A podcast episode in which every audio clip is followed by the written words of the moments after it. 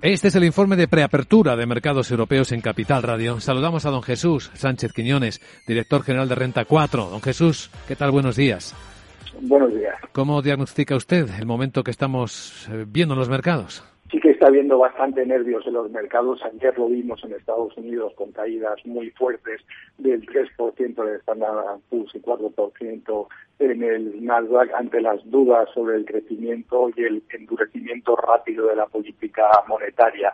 También ha habido algunos resultados que han decepcionado, como se ha comentado, sobre todo Alphabet y también Texas Instrument, y esto ha llevado a una cierta caída de los tipos de largo plazo, sobre todo en, en, Estados Unidos. La tensión con la guerra de Ucrania también se está dejando notar la decisión de Rusia de dejar de suministrar gas a Polonia y a Bulgaria a partir de hoy si se niegan a pagar en rublos, pues pone la mejor posibilidad que también afecte a Alemania y esto tiene un efecto muy claro sobre el crecimiento de la inflación en Europa que no sería nada positivo. Ayer los precios del gas subieron un 17% y vamos a tener que seguir estando muy atentos a la evolución de todas estas decisiones relacionadas con la guerra de Ucrania. Y va a ser muy relevante también lo que nos diga cada una de las empresas, no solo del resultado del primer trimestre, sino sobre todo la expectativa de si pueden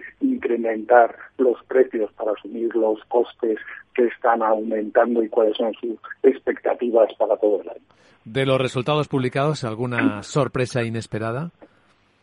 Eh, se han visto los titulares, eh, me imagino que te refieres a los de España, se han visto solo los titulares, lo que sí que estamos viendo es que en el caso de Iberdrola, pese a, a estar prácticamente donde se estaba esperando, sí que está teniendo una cierta caída a la apertura que se puede deber también por este posible control del precio de la electricidad durante un año, que habrá que ver eh, cuando se apruebe el Real Decreto en qué condiciones queda y cómo le afecta a cada una de las electricidades.